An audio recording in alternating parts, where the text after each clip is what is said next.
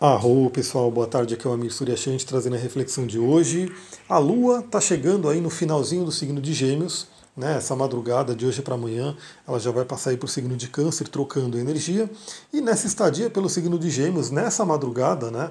Eu ia mandar esse áudio mais cedo, mas não consegui mandar, mas ainda está valendo. É, ela fez aí uma quadratura com Netuno. Então até comentei, fiz um post lá no Instagram, no Facebook, comentando né, que as pessoas podem ter sonhado bastante, né, pois esse aspecto pode ter gerado vários sonhos e realmente né, é uma coisa de Netuno, peixes, né, essa coisa onírica de sonhos, a Lua também. Então, se você sonhou bastante, vale a pena você analisar esse material para ver se você consegue tirar algum autoconhecimento dele, a primeira coisa que a gente pode falar. Mas uma coisa que me vem também para conversar com vocês aqui sobre esse aspecto é aquela questão, né? Porque ontem na aula do curso de cristais, eu estava falando sobre isso, é, a gente entra em alguns assuntos, porque, galera, só para lembrar todo mundo, o curso de cristais não é só para você aprender cristais, né? não é só para você aprender, ah, esse cristal faz isso, esse cristal faz aquilo. Ele tem uma gama de várias informações que a gente vai trocando. Dentre elas, a gente fala assim de astrologia, obviamente, porque eu estou lá com o meu conhecimento, não tenho por que não ir colocando durante o curso. E a gente começou a falar um pouco de astrologia, falando sobre a Lua que estava ali na questão da quadratura. E aí eu comentei né, o que, que era uma quadratura, o que, que ela ia fazer uma quadratura com o Sol, né, depois fez com o Netuno também. E o que, era uma quadratura? Quadratura é um, um, uma questão de tensão, né? É quando os, os, astros eles não estão se falando bem. Por que, que eles não estão se falando bem? Eles estão falando com conflito. Porque eles estão em elementos que não se combinam, né? Então é bem interessante porque, vamos relembrar, aliás, ontem eu fui fazendo né, com, com as alunas lá do curso, como se fosse um quiz, né, como se fosse uma chamada oral de astrologia, e foi bem interessante, eu gosto bastante. Aí fica para você também aí que está ouvindo, é, qual é, se a gente está falando do, do, signo de peixes, né, qual é o elemento do signo de peixes? Aí eu dou um tempinho para você responder. Responde aí na sua mente, qual é o elemento do signo de peixes? Que é o elemento água, né? Quem acompanha astrologia, quem já estuda um pouco, deve saber. Peixes é o signo do elemento água. Agora, trabalhando um pouquinho mais profundamente, o elemento água, se a gente for trazer para a parte psicológica, né, para a parte, por exemplo, da tipologia do Jung, que trabalhou muito com astrologia e trouxe um, um, uma contribuição imensa aí para a gente que é astrólogo, né, e trabalha com autoconhecimento, o elemento água tem a ver com a função sentimento. Né? E a função sentimento ela tem uma questão aí muito da questão do valor, do emocional. É, não é exatamente emocional, mas a gente pode sim colocar como elemento água sendo mais emocional, mais sentimental e assim por diante. Né? Isso é o signo de peixes. E a gente tem também os outros irmãos aí de, de elemento, que é o signo de câncer, onde a lua vai entrar daqui a pouco, né? e o signo de escorpião. Cada um trabalhando o sentimento à sua maneira, que a gente vai explorar bastante no coaching astrológico, né? no coaching de astrologia. E aí o signo de a lua estava no signo de gêmeos. Já o signo de gêmeos, eu pergunto para você aí, que elemento que é o signo de gêmeos? Vou dar um tempinho. Signo de gêmeos é o signo do elemento ar. Né? Isso muita gente deve saber, por conta aí, se você estuda um pouco astrologia, você já deve saber de que elemento é cada signo. Agora, também aprofundando, eh, se a gente for trazer a função psicológica, o tipo psicológico do elemento ar, a gente vai trazer aí o pensamento, o tipo pensamento que traz aí o racional. Então, também resumindo, a gente tem os signos de água como emocional e os signos de ar como racionais. Né? Uma... Lembrando que se a gente for entrar no Jung, isso vai se é, vai complicar um pouquinho mais, porque ambos são funções racionais, mas como todo mundo conhece, geralmente o ar é racional, a água é emocional. E aí o que acontece? Eles estavam ali nesse conflito, e aí eu trouxe, né? Eu postei lá de manhã no Instagram, espero que você me acompanhe lá. E se você acompanha, comenta lá, curte lá, porque eu quero ver se você está vendo os posts que eu estou colocando, porque o Instagram realmente ele não mostra para todo mundo, é bem interessante eu ver quem está vendo. Eu coloquei uma frase do rei Salomão, né? É bem interessante porque todas as linhas que você for olhar, eu trabalho muito com esse tipo de, de trabalho, né? essa coisa mais é, da, das, das terapias mais modernas e assim por diante, que vai pegando vários conhecimentos, várias terapias. Mas todas elas vão falar sobre uma coisa muito parecida, né? sobre o poder da mente. Desde lá do Kaibalion, desde lá das leis herméticas, até, enfim, os kahunas no Ho'oponopono, que a gente vai falar no curso de cristais agora, todos vão falar sobre essa questão do poder da mente, do pensamento e também da questão de você, é, como eu posso dizer, alinhar o sentimento com o pensamento.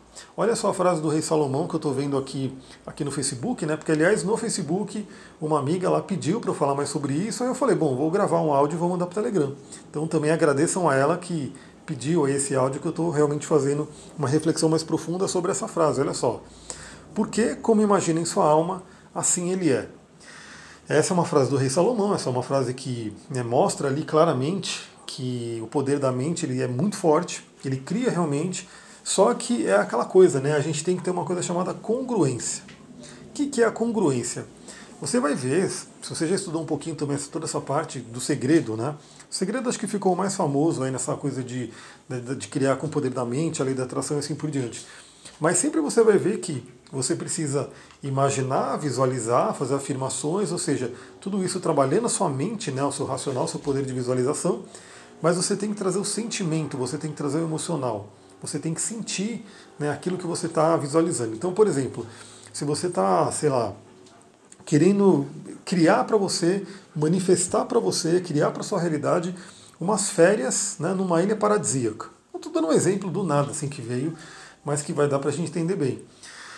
Bom, você vai lá visualizar que você está nessa ilha paradisíaca, que você, enfim, todos os detalhes, você pegou, comprou as passagens, pesquisou, pegou o voo, chegou ali, e aí está curtindo. É muito importante você trazer o sentimento. O que, que você sente, o que, que você vai sentir quando você estiver lá. Né? E aí na PNL a gente trabalha isso também, trazer os detalhes dos órgãos sensoriais, então sentir o sol ali na pele, né? sentir ali os seus pés na areia, tudo isso vai equilibrando aí vai trazendo mais elementos aí para sua para sua magia, né, a sua magia mental.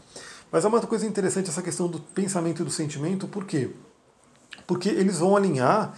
Aí eu posso misturar aqui e trazer tudo que eu trabalho, falar um pouco do Tantra também, né? Porque o Tantra ele vai trabalhar com os nadis, né? Que inclusive eu fiz uma live sobre o Tantra, falamos um pouquinho sobre isso, tá lá no.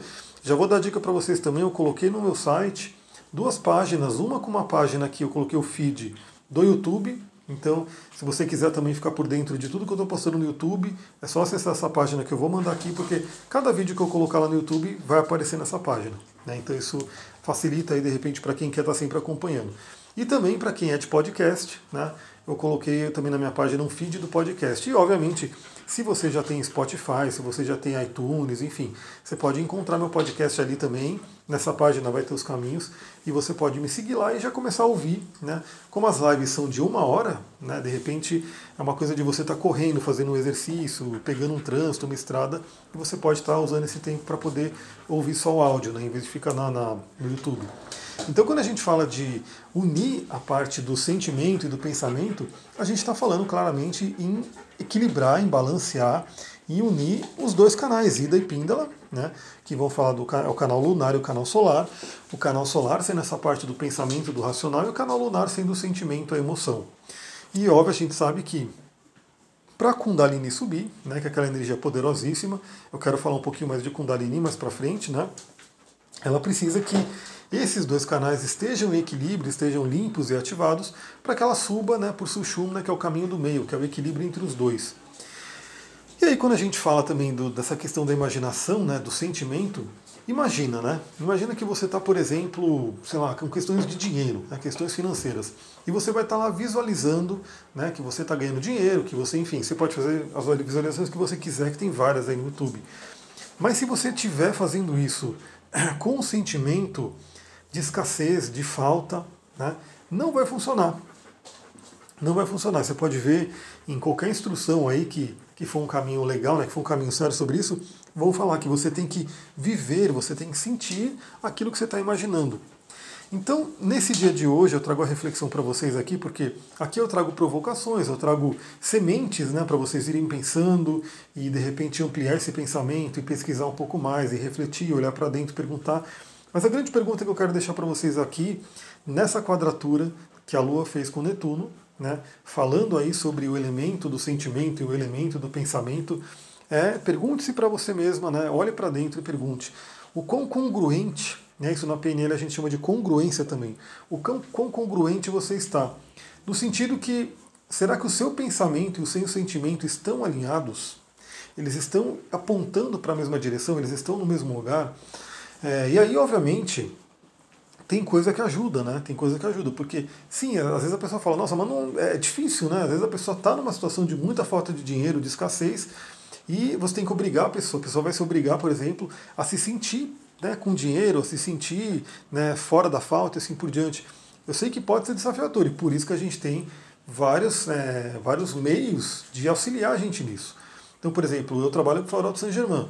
O Floral de Saint-Germain tem uma fórmula específica que é a fórmula da abundância e a prosperidade. Então, você tomando esse floral, ele vai trabalhando no seu sentimento, no seu, no seu sentimento ali psicoemocional, né? Para que você tenha o sentimento de abundância e não de escassez. Se você não quer tomar floral, o floral é muito bom, mas você pode também usar cristais. Então você pode usar um citrino, você pode usar uma pirita, você pode usar um olho de tigre. Tem várias pedras também que conectam aí com a energia da abundância. Então elas vão ser, esses, essas ferramentas, né, esses elementos, eles vão ajudar você a alinhar o pensamento e o sentimento. Então a grande dica que eu queria deixar para vocês hoje desse, né, dessa pequena reflexão é Procure perceber se o seu pensamento está alinhado com o seu sentimento, ou seja, os dois estão realmente criando a mesma coisa, apontando para a mesma direção. Né? Isso pode ser sutil, isso pode ser muito sutil. Sutil no sentido de que, não, você está ali. Vou dar um exemplo, né? Você tá, vou dar dois exemplos, acho que vale a pena dois exemplos. Você está lindo na abundância, você está lindo, né, querendo né, prosperidade, mas de repente você vê alguma coisa ali que está lá no mercado, está em algum lugar, você fala, isso é caro, isso é caro, isso não é para mim, isso não sei o quê. Que sentimento que isso vai trazer? Né? Esse sentimento vai vir um sentimento de escassez. Então ele vai ir contra, né, ele vai estar tá entrando em conflito com o pensamento que você está gerando de abundância. Falando aí, por exemplo, de outra área, né, que é uma área muito procurada aí para se trabalhar, muitas pessoas me procuram até para trabalhar essa área, que é o relacionamento afetivo, né? Então imagina que você quer, quer, quer um relacionamento, você pensa, visualiza nisso, só que toda vez que acontece alguma coisa, você vê um homem, por exemplo, uma mulher, enfim, qual é a, a pessoa que você quer, né, o gênero que você quer como o seu relacionamento, e de repente você critica, você tem um sentimento negativo com relação a ele ou a ela e assim por diante. Então procura perceber se o seu sentimento ele está indo na mesma direção que o seu pensamento. Isso pode ser sutil e, e o que ajuda você a perceber isso é o estado meditativo, é você começar a meditar todo dia, entrar no estado de autopercepção, de autoconsciência, para você ter cada vez mais uma percepção de si. E se você perceber que sim, né, você está com essa questão, com esse atrito né, entre o pensamento e o sentimento, procure corrigir. Né? E se precisar, busque ajuda. Né? A gente tem hoje muita ajuda no, no sei lá, no mundo aí, no nosso mercado de, de autoconhecimento, que pode ajudar você nisso. Galera, eu vou ficando por aqui, são 13 minutos de áudio, então já está dando um áudio, até passou né, do, do, do, que eu costumo mandar de 10 minutos, mas eu acredito que valeu a pena. Uma última coisa que eu queria falar para vocês é a seguinte, né? Quero fazer uma pergunta, na verdade, tudo que eu crio é para vocês, né? Então, assim, eu não quero sair criando coisas que não interessem, né? Que de repente ninguém tem interesse. Então, tudo que eu crio para vocês, eu quero saber se vale a pena.